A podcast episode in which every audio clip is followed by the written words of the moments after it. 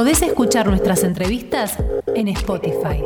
Búscanos como Radio UNDAB. Radio UNDAB. 11 de la mañana aquí en la ciudad de Avellaneda y en todo el país. Fernando, si te parece, ya estamos en contacto.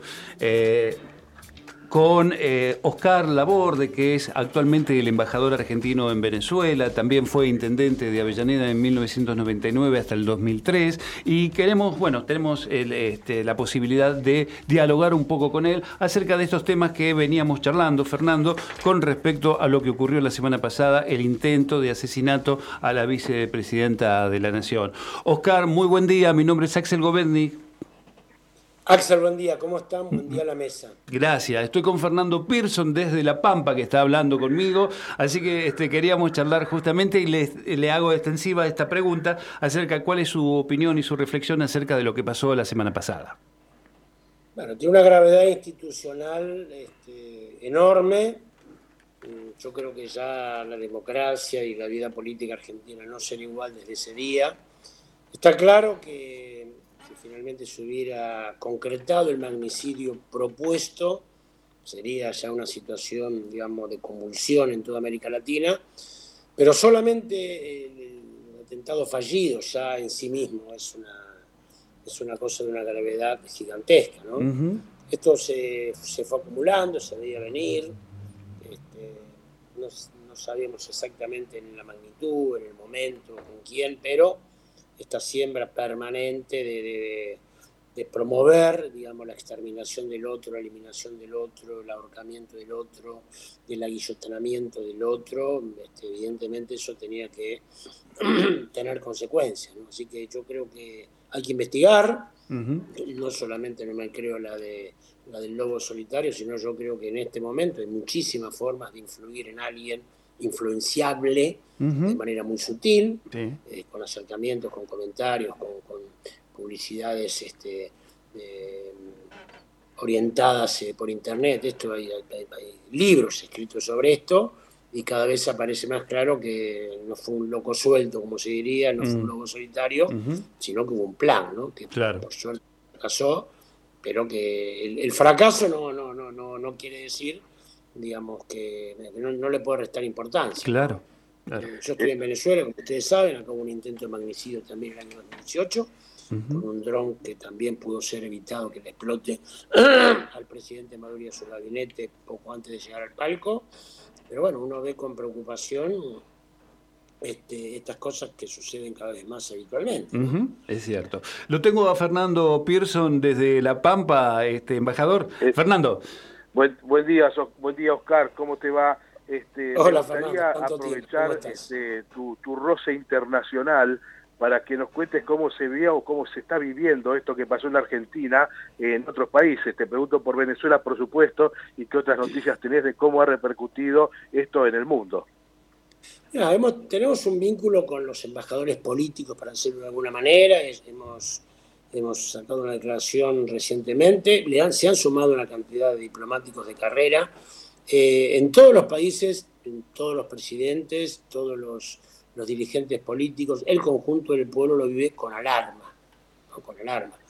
En Venezuela hubo una, este, una declaración del presidente Maduro, una conversión conmigo, una declaración del presidente Maduro donde pidió hacerse solidario. Luego una conversación del presidente Maduro con, con la vicepresidenta Fernández de Kirchner, pero en general se vive con alarma. Se vive con alarma porque todo el mundo piensa que, pudo haber sido, digamos, se pudo haber concretado y qué pasaría en cada uno de los, países donde vivimos, ¿no? Y vivo y en Ecuador y en Perú y en Colombia, en todos lados aparece esa, esa situación, ¿no? Este, porque en casi todos los lados hay algún, algún indicio de que esto puede suceder. Bueno, Gustavo Petro tuvo que hacer parte de la campaña aislado, eh, hubo dos lugares, tres lugares, perdón, donde dejó de ir porque las amenazas que tenía su, su equipo eran, digamos, las consideraban absolutamente factibles. Lula está limitándose en mucho de su campaña también por estas amenazas. Este, bueno, insisto, ¿no? Este, en el caso del presidente Maduro sufrió un atentado que no se concretó.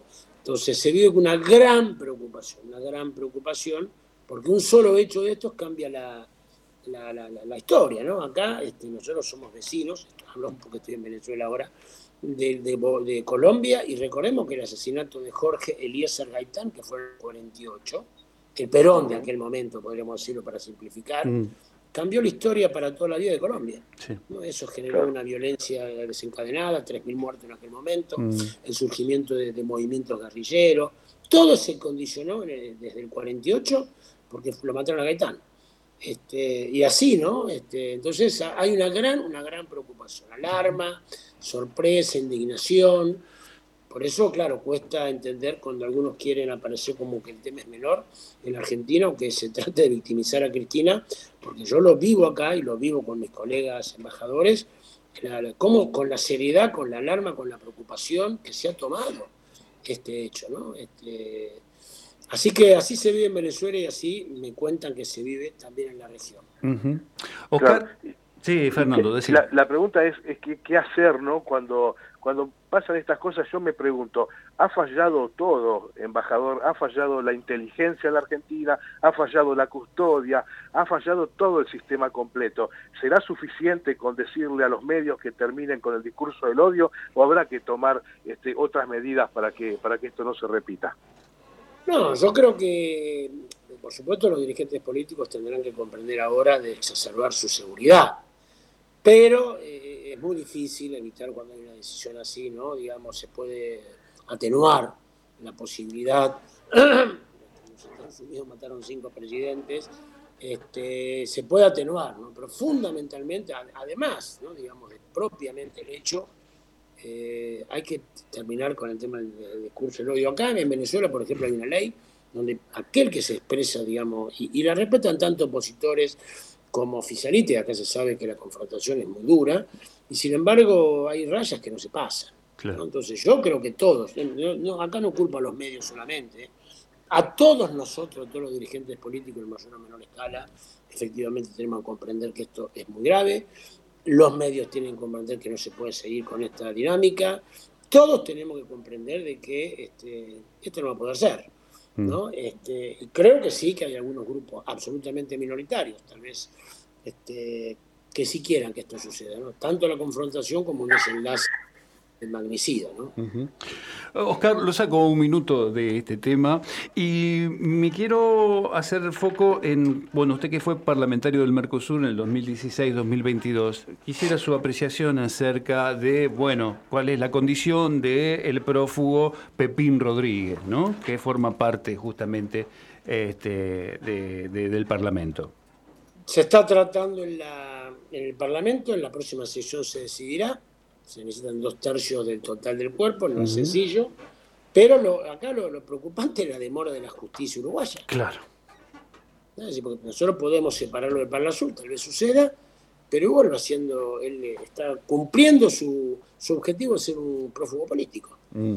¿no? Porque hace un año larguísimo ya que se ha pedido su extradición y no ha habido nada nuevo en ese año. Y en ese año eh, la, la jueza Servina Encubría solicita su presencia, Interpol da la alerta roja, se presenta un habeas corpus en Uruguay. El juez de la primera, Adriana Chamsarian, la jueza de la primera instancia, eh, dice que, eh, tiene que, que, no es un prófugo político. La CORE, la Comisión de Refugiados, dice que no es un prófugo político. La Cámara en segunda instancia acaba de decir, es la sexta instancia que dice que no es un prófugo político y ahora va a la Corte Suprema, de vuelta, ¿no? Que parecido con Argentina. Ahora, lo concreto es que él está refugiado en Uruguay. Claro, claro. Que a los hechos prácticos, esta demora lo que hace es que se le otorga, de hecho, su condición de prófugo. Entonces, es gravísimo lo que pasa. Sí, claro. Eso no es un tema solamente de la justicia, eh, una justicia que tiene a Pepín protegido, una justicia que persigue a Cristina Fernández Kirchner, una justicia que tiene secuestrado el avión venezolano. Entonces, es una matriz, es uno de los tres poderes, según se creó en aquella Revolución Francesa hace este, 200 mm, años, pero que deforma la democracia. Mm. La deforma. Porque si, si uno de los tres poderes no cumple el equilibrio que tiene que tener, todo lo demás se deforma. Claro.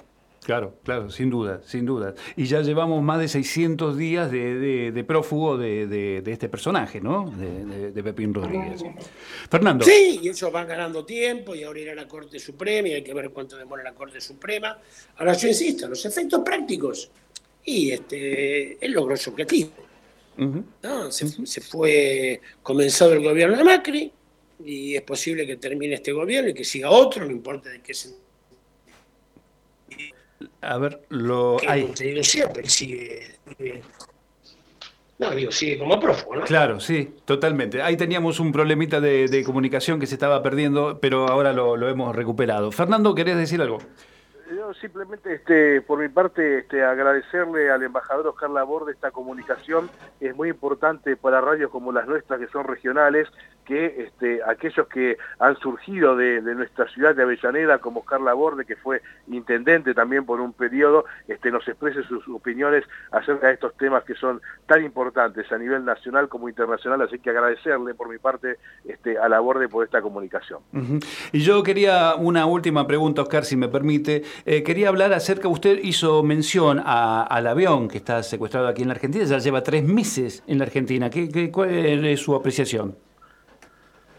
Bueno, primero le quiero decir a Fernando que uno trabaja por la patria grande, pero no se olvida de la patria chica, ¿no? está bien, está muy bien. Ah, bueno, mi apreciación es la que, la, que he volcado públicamente y que, digamos, y que se basa en los hechos concretos. Cuando yo digo que está secuestrado el avión por la justicia, es porque hay una orden de un juez que dice, ordénese el secuestro del avión Boeing y dice el número. Entonces, este, ya se han liberado, se han eh, entregado el pasaporte a 13 ciudadanos venezolanos que no pueden salir del país. hay una sola acusación. Entonces, acá hay una sensación de, injusticia natural, porque si la carga fue liberada del avión y este, sigue secuestrado el avión, pero a su vez están siendo entregados los pasaportes para que puedan salir del país, que no pueden salir del país, porque hay una fiscal que apela. Entonces, este, yo digo eso, el avión está secuestrado por, la, por una parte, yo no sé si hablar de justicia, ya, ¿no? una parte del Poder Judicial, se podría decir. Sí. Yo creo que la palabra justicia en algunas, para algunos, algunos jueces y algunas acciones queda un poco grande. Yo diría, una parte del Poder Judicial tiene secuestrado un avión, este, todavía, según dicen los medios, sin ninguna sin ninguna acusación concreta. ¿No? Al menos. así que esa es mi opinión. Claro, claro. Y, bueno, ya ahora sí, ya para liberarlo y agradecerle profundamente esta charla que mantiene con nosotros, quería también, bueno, este, que nos narre un poquito la situación de lo que está pasando a nivel mundial entre esta, lo que está pasando en, Ucrania y Rusia, ¿no? E, este conflicto que, que ya lleva más de seis meses. Sí, es un tema complejo y largo, ¿no? Me parece que es una guerra que no se sabe hacia dónde derivará.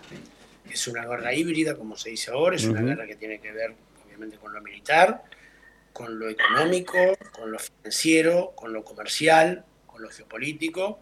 Es una de las primeras guerras más completas, ¿no? Digamos, más completas en el peor sentido de la palabra. Por eso es muy difícil hacer un pronóstico y lo que uno lamenta es esto, ¿no? Digamos, de que de que haya situaciones que no se puedan resolver con el diálogo y sí reivindicar que nuestra región, nuestra querida región, por eso es que cualquier chispa puede encender la pradera, y hablo del atentado, del intento atentado ahora, es una zona de paz.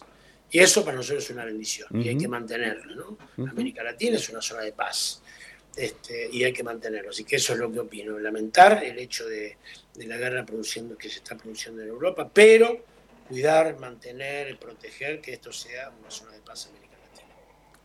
Embajador Oscar Laborde, muchísimas gracias por esta comunicación y por permitirnos a los medios de la Universidad Nacional de Avellaneda tener contacto con usted. Muy amable, ¿eh?